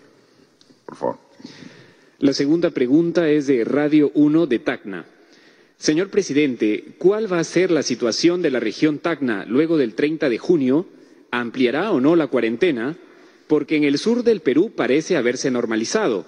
Hoy, violando todas las normas sanitarias, el gobernador regional, prefecto, alcaldes provinciales y distritales participaron en una ceremonia por el Día del Campesino, congregando a más de 500 personas sin mantener el distanciamiento social, entregando lampas y picos y, como usted ha dicho, entregando COVID de yapa. Además, ¿qué nos puede decir de los 15 ventiladores que usted entregó en Tacna, que son para neonatos y la Contraloría ha observado su operatividad? Eh, dos reflexiones que se puede sacar de la pregunta de este medio de comunicación de Tacna, Radio 1. Decirles que, como ha sido la parte central de esta intervención que yo he hecho, dirigida a todo el país y con mayor atención para las autoridades que no podemos bajar la guardia. Por ejemplo, ¿qué fecha más significativa puede haber para los peruanos que nuestro aniversario nacional, nuestro aniversario patrio, el 28 de julio? Y el 28 de julio es un hito en el calendario nacional con eh, la misa en la catedral, la presentación en el Congreso, el, el desfile militar que con tanta gallardía vemos y emocionados. Eso no puede haber. Tenemos que ser coherentes con lo que decimos. Y si participamos en algunas actividades por el 28 de julio, vamos a tener que ser con la mesura del caso, con el respeto a las normas que nosotros mismos decimos. O sea, una autoridad no puede quebrantar las normas. La mejor forma de predicar lo que uno dice es con el ejemplo. Entonces, he llamado eh, cordial a todas las autoridades, no solo de Tacna, del Perú, o sea, por favor, ayúdennos. Tacna es una de las regiones que se ha visto del grupo de pequeño crecimiento, pero crecimiento al fin, que no podemos confiarnos. Entonces, trabajemos responsablemente todo. No puede haber reuniones masivas de gente, bajo ningún pretexto. O sea, hoy día todos recordamos y felicitamos a los agricultores que si, si no fuera por ellos, ¿cómo hubiéramos pasado la, la pandemia? Siempre ha habido el abastecimiento oportuno de todos los agricultores trabajando para llegar a la mesa de los hogares con sus productos que llegan a través de los mercados, de los centros comerciales. Y hemos llegado. Pero las actividades que hagamos tienen que ser respetando el distanciamiento, el aforo y todo lo que hemos visto. Por favor, en todo el Perú, desde el extremo sur en Tacna hasta el extremo norte en Tumbes, costa, sierra y selva, no bajemos la guardia. ¿Estamos mejorando? Sí, pero no podemos generar ningún ánimo triunfalista. Tenemos que seguir en esta tarea, reactivar, pero con responsabilidad. Y respecto a los ventiladores, recuerden, esos ventiladores fueron adquiridos por el gobierno regional de TAN a través de este consorcio que está trabajando el hospital Hipólito Unanue en TAN. Y entonces nosotros hemos ido para facilitar su uso. Si hay algún problema hay que ver la corrección correspondiente, pero tengan la seguridad que en este lote que tenemos en esta semana, que entre los 250 que, que hoy eh, ya se están en el país y los 400 que llegan el 30 de junio, va a ir un número importante para Tacna como para todas las regiones del país atendiendo sus necesidades. Tercera pregunta es de UCI Noticias. Buenas tardes, señor presidente y ministros. La asignación de Reactiva Perú para las pequeñas y microempresas es de 80 mil millones de dólares en ventas al año, mientras que para la mediana y grande es de 14 mil millones de dólares. ¿Cuál es la estrategia que tiene el gobierno para Reactiva con las pymes que no accedieron al fondo Reactiva? El gobierno ha evaluado convocar al comando vacuna para anticipar la compra de vacunas. ¿Qué medidas se tomarán para que no suceda lo mismo que pasó con las compras de mascarillas, pruebas rápidas y moleculares? Si no se llega a un acuerdo con las clínicas, el Gobierno contempla hacer uso del artículo 82 de la Ley General de Salud, que establece que en caso de epidemias, la autoridad de salud queda facultada para disponer el uso de todos los recursos médicos de los sectores públicos y privados. Bien, solicito a la ministra de Economía para que absorba la primera pregunta. Gracias, presidente. En nuestro primer balance de, Reactiva es que es un programa que ha cumplido sus objetivos, que ha sido dar una gran inyección de liquidez a la economía para que no se afecte la cadena de pagos y no se eh, y po podamos proteger la capacidad productiva del país. Hemos logrado además tasas mínimas históricas en los créditos. El diseño del programa fue concebido para tener algunos mayores ventajas para las MIPES. Por ejemplo, la garantía en el caso de los menores créditos es de 98%, mientras que para los créditos más grandes es de 80%. Como ya se ha mencionado, aproximadamente eh, 90% de MIPES han sido, eh, de las empresas son MIPES. La estructura de cómo se ha, se ha dado este financiamiento es similar a la participación de las MIPES en el sistema financiero en general.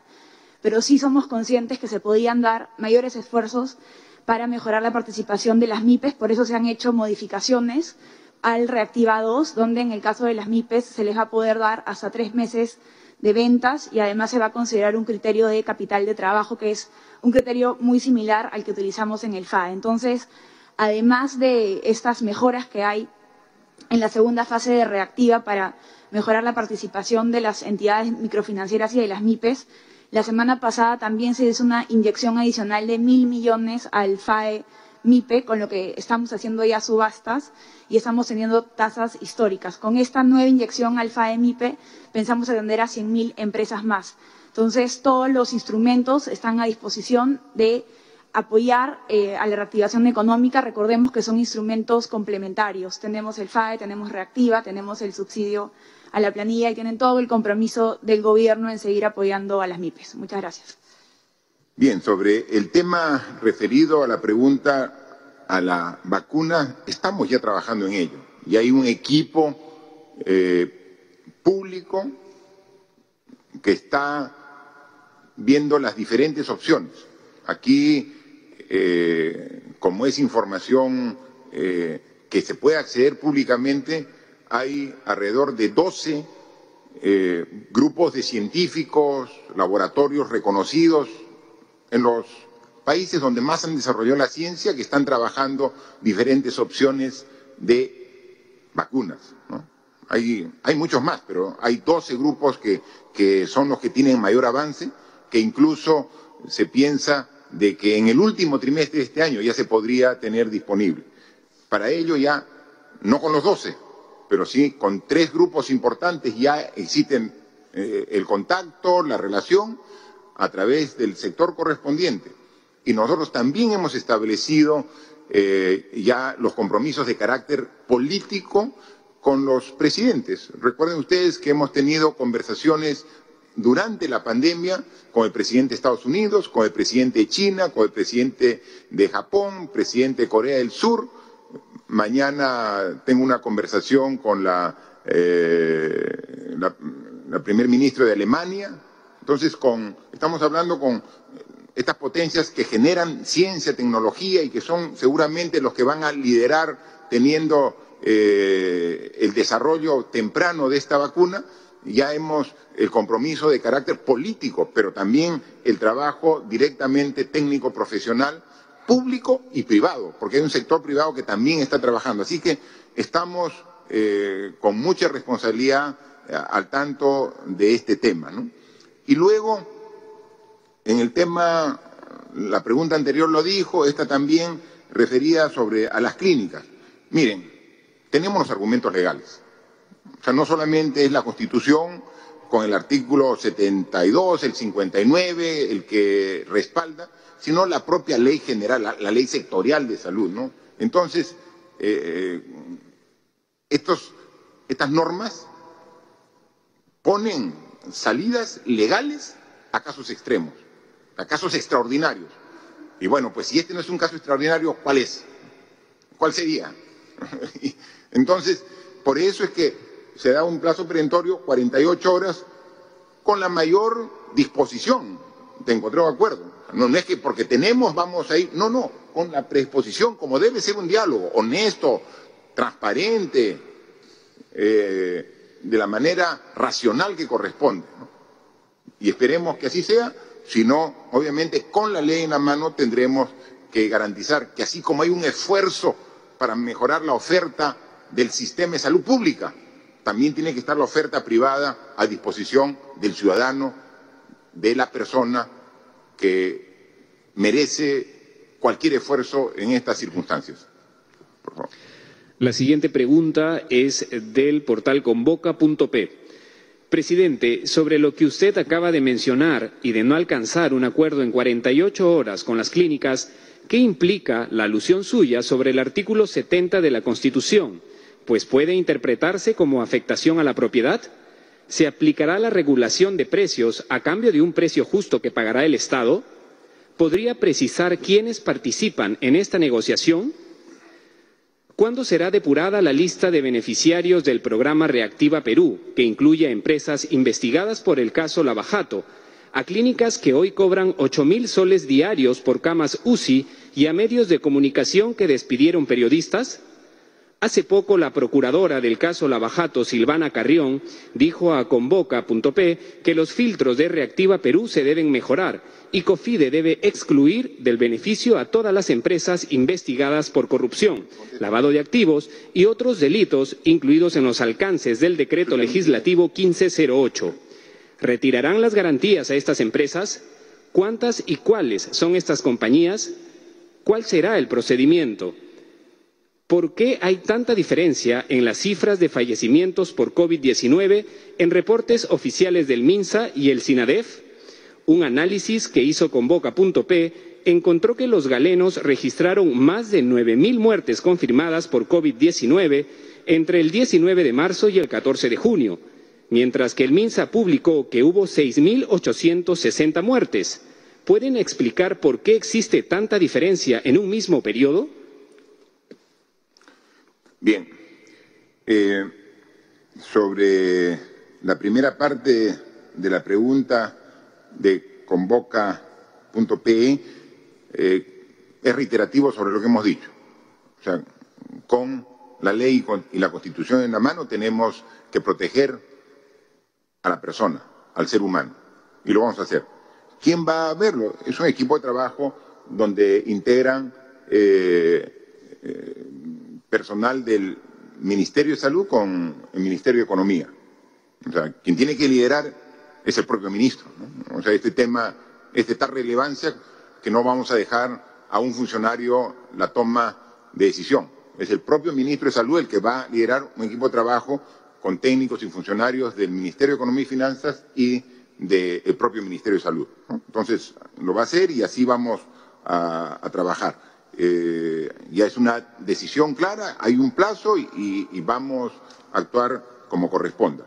Eh, respecto al tema de reactiva y los filtros que debe hacer para las empresas que tienen observación, ¿no? Pero yo quiero decir que hay más de 70.000 empresas que han recibido este apoyo financiero y que no tienen ninguna observación. Las que tienen, vamos a ver y, cómo estamos mejorando estos filtros, nos explica la ministra, por favor. Gracias, presidente.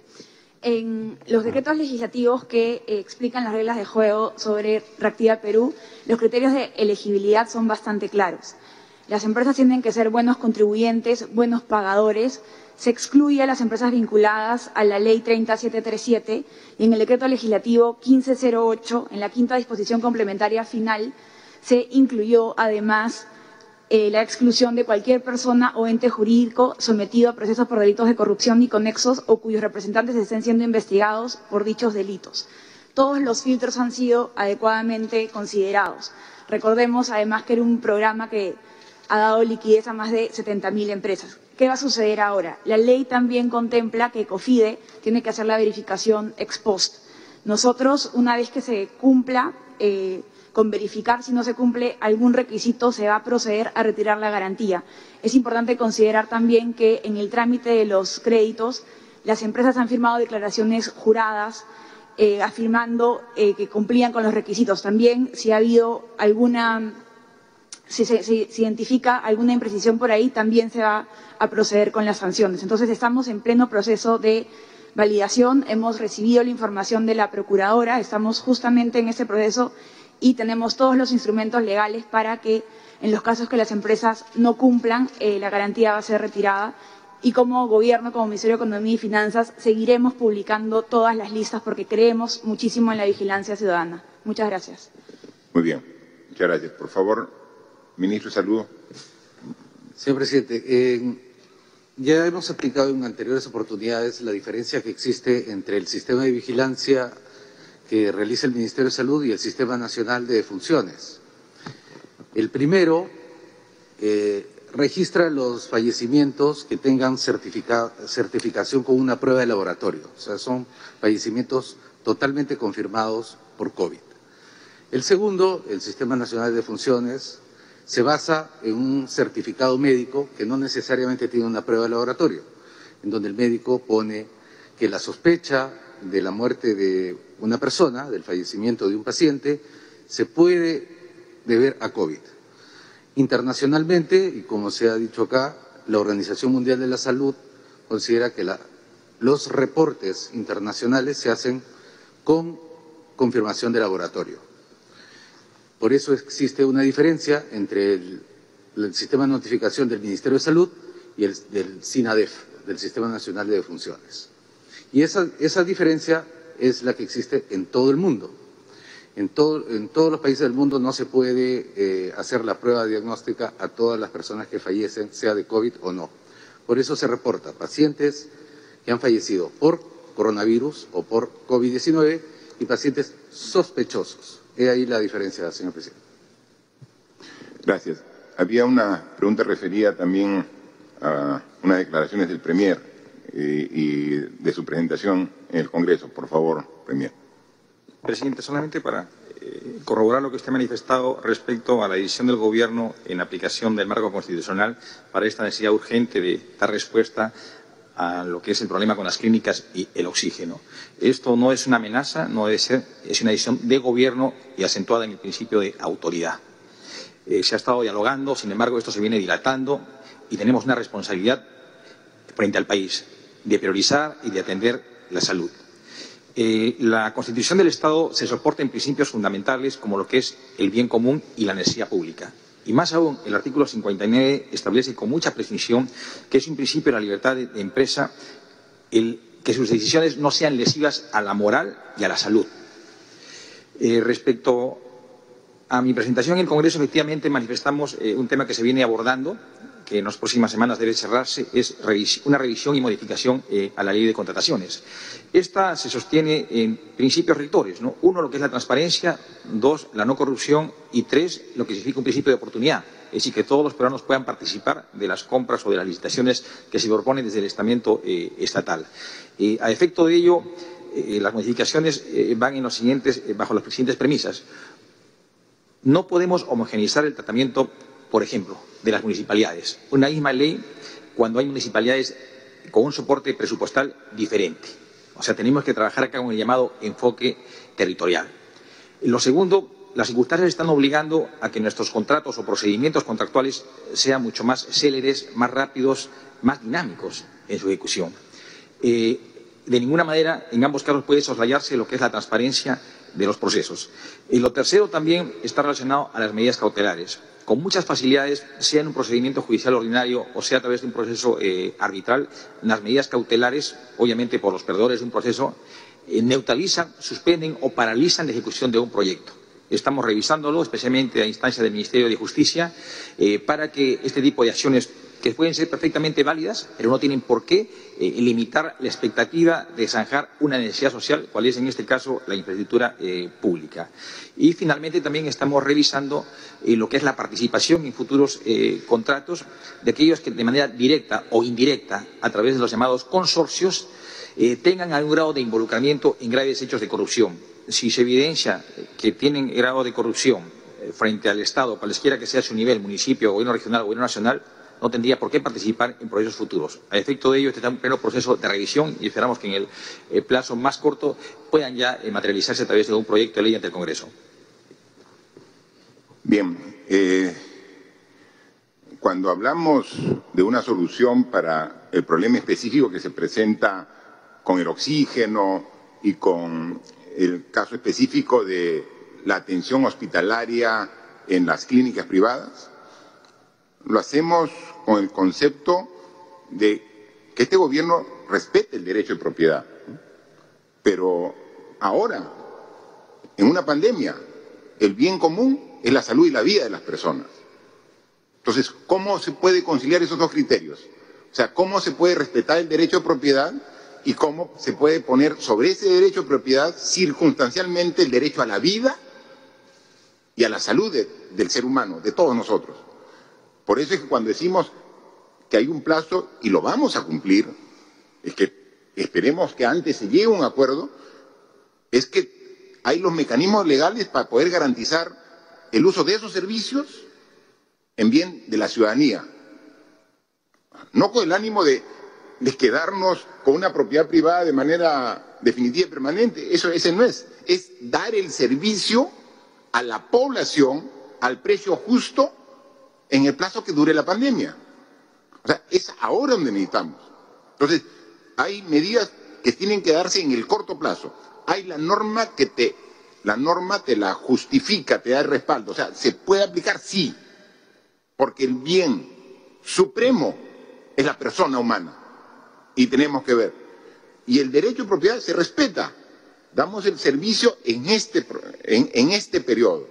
Y obviamente después la propiedad eso no se toca, pasando el periodo de la pandemia. Entonces, para atender en este periodo.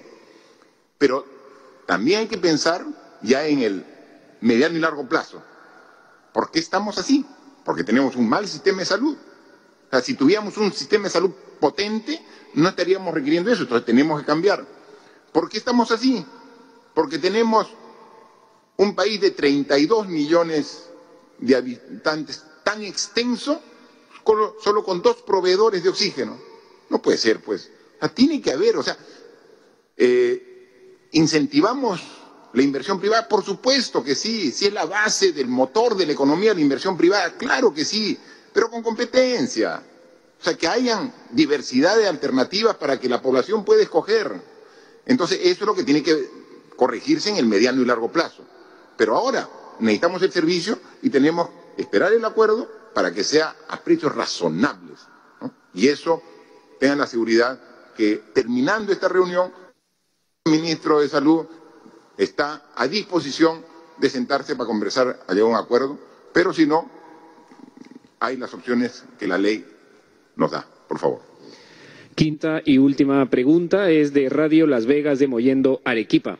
Señor presidente, en Moyendo, Din Valdivia, Punta de Bombón, Cocachacra y Matarani, hasta la fecha tenemos 213 casos de coronavirus y tres fallecidos, ante la falta de medicamentos, pruebas moleculares, camas UCI, ventiladores y se viene incrementando cada día más. Y no tenemos la presencia del Comando COVID-19 Arequipa, ni tampoco ninguna autoridad o ministro de Estado, para evaluar la situación que venimos afrontando hoy en día en la provincia de Islay y en el segundo puerto del país, que es Matarani. Asimismo, el bono universal familiar no ha cubierto las expectativas que usted manifestó, porque a la fecha hay más de dos millones de familias que no han recibido el bono, lo cual obliga a la ciudadanía a salir y buscar el sustento diario, donde luego se produce el contagio. ¿Qué medidas va a tomar su gobierno? ¿Por qué en el programa Aprendo en Casa lo dictan actrices y no docentes de carrera? Al hacerlo un personaje público que no tenga títulos, denigra la carrera del docente y le resta importancia a dicho programa del Estado que no llega a los sectores más alejados del Perú, y más aún la falta de una tablet que usted prometió. Bien, eh, yo pediría los tres aspectos que trata la, la pregunta de este importante medio de la provincia de Islay, en Arequipa, en Moyendo, le responda el ministro de Salud, la ministra de Desarrollo e Inclusión Social y el ministro de Educación. Por favor. Eh, señor presidente, al nivel de detalle en Islay es difícil de llegar, pero estoy seguro que lo que nosotros hemos enviado a Arequipa en términos de equipamiento, eh, equipos de protección personal, medicamentos, eh, insumos, pruebas, tanto las rápidas como las moleculares. Además, eh, la infraestructura que estamos desarrollando en la, en la zona es importante. De hecho, eh, voy a transmitir esta preocupación por Islay al equipo que se encuentra en estos momentos en, en, Arequipa y que viajó con el señor ministro de Agricultura en su última visita. Nosotros hemos enviado a casi 900.000 unidades de equipo de protección personal para ser distribuidos por el gobierno regional y el, comando COVID de la zona a todas las, a todas las provincias y distritos. Obviamente, el equipo allá localizado y el gobernador son los que deciden cuáles son las zonas más prioritarias que otras. Igual pasa con la ivermectina. Hemos enviado aproximadamente 7.000 tratamientos de ivermectina dirigidos específicamente a las zonas más más golpeadas y, proseguiremos enviando el, medicamento, al igual que, la, que en el caso de las pruebas rápidas hemos destinado cerca de 35.000 pruebas rápidas y pruebas moleculares alrededor de 4.000. Eh, específicamente a Islay, voy a trasladar esa solicitud al equipo que se encuentra en estos momentos trabajando conjuntamente con el gobernador regional. Gracias. Por favor, la ministra de Desarrollo e Inclusión Social sobre el tema del bono. Sí, sobre la provincia de Islay, eh, en el distrito de Moyendo se han recibido 1.700 bonos, en Islay 7.000 hogares han recibido y en Arequipa 110.000. Y como efectivamente dijo el presidente, 5.3 millones de hogares lo han recibido a nivel nacional. Aún faltan 2 millones, como lo explicó. Esos 2 millones ya están en el Registro Nacional de Hogares y esta semana, o máximo la próxima, ya se va a publicar el padrón, el nuevo padrón de beneficiarios del último bono que conforme al bono universal, que va a llegar más o menos más de 7 millones de hogares en todo el Perú. Gracias, ministra. Por favor, ministro de Educación. Muchas gracias, presidente. Eh, como usted lo ha dicho, Aprendo en Casa fue una, es una estrategia para poder asegurar la continuidad del servicio educativo en la emergencia, con las instituciones educativas cerradas. Podemos decir que hemos llegado al 95% de los hogares gracias al esfuerzo de los docentes. Los docentes tienen una actividad muy importante en relación al programa. Ellos tratan de contactar a cada uno de sus estudiantes a pesar de no tener la posibilidad de verlos de manera presencial. Eh, este, este avance en la cobertura ha sido posible gracias a que hemos incorporado no solamente Internet, sino también televisión y radio. Y evidentemente en televisión en algunos programas participan eh, las comunicadoras, actrices, pero eso no significa que en su diseño no hayan participado docentes o que incluso en el propio programa no participen también docentes o que en toda la estrategia Aprende en Casa los docentes no tengan una, eh, una centralidad en el avance de la estrategia. En relación al tema de las, de las tablets, presidente, como usted ha dicho, esta es una oportunidad de tratar de llegar a cada niño o niña de la zona rural. Estamos en el proceso de adquisición de las tablets. Ha sido un proceso que se inició a partir de mediados de abril, cuando salió el decreto legislativo. Eh, luego eh, diseñamos la focalización, es decir, a quiénes van a llegar estas tabletas. Podemos decir que van a llegar a, aproximadamente un 75% de los servicios educativos de cuarto y primaria a quinto y secundaria públicos del país y básicamente porque estamos tratando de, en primer lugar, cerrar la brecha digital y, en segundo lugar, aprovechar ese medio para poder al mismo tiempo cerrar la brecha de los aprendizajes. Hemos trabajado fuertemente en los contenidos de las tabletas y estamos ya cerrando el proceso de adquisición de las tablets luego de un concurso público que ha sido transparente y está siendo además eh, seguido muy de cerca por la Contraloría con control concurrente. Muchas gracias, ministros, ministras, por las respuestas a las preguntas de los diversos medios de comunicación. Acá somos un equipo que con mucha humildad, pero que con mucho esfuerzo está trabajando las 24 horas del día para enfrentar esta pandemia. Eh, no es eh, una tarea fácil, es una tarea compleja, pero no nos achicamos. Estamos aquí para enfrentar las dificultades que se presentan todos los días en un Estado con muchas limitaciones, en una eh, salud precaria y que no solamente el esfuerzo que estamos haciendo debe conducirnos a atender directamente los efectos del COVID-19, sino a una reflexión profunda de qué hemos hecho mal no en los últimos 100 días, sino tenemos que analizar un poquito más atrás, qué hemos hecho mal en los últimos 100 años. O vayamos al bicentenario que cumplimos el próximo año 2021. 200 años de vía republicana. Y no podemos llegar a la familia que está a 300 kilómetros de Lima por falta de una comunicación adecuada. O sea, sentirnos ajenos y extraños como ciudadanos dentro de nuestro propio país. O sea, ese es el tipo de país que queremos, donde hemos descuidado conceptos tan importantes que es la casa grande, que todos queremos y necesitamos, como es el ambiente. Entonces, vamos a seguir en esa situación de dejar de lado el aspecto humano, la atención a los sectores de salud, educación, a menospreciar la importancia del, del ambiente en la vida propia del ser humano. Todo eso tenemos que cambiarlo. Entonces, es las enseñanzas que nos está dejando esta pandemia las que debe ser la que nos nutra de conocimientos y de valores para las decisiones a futuro.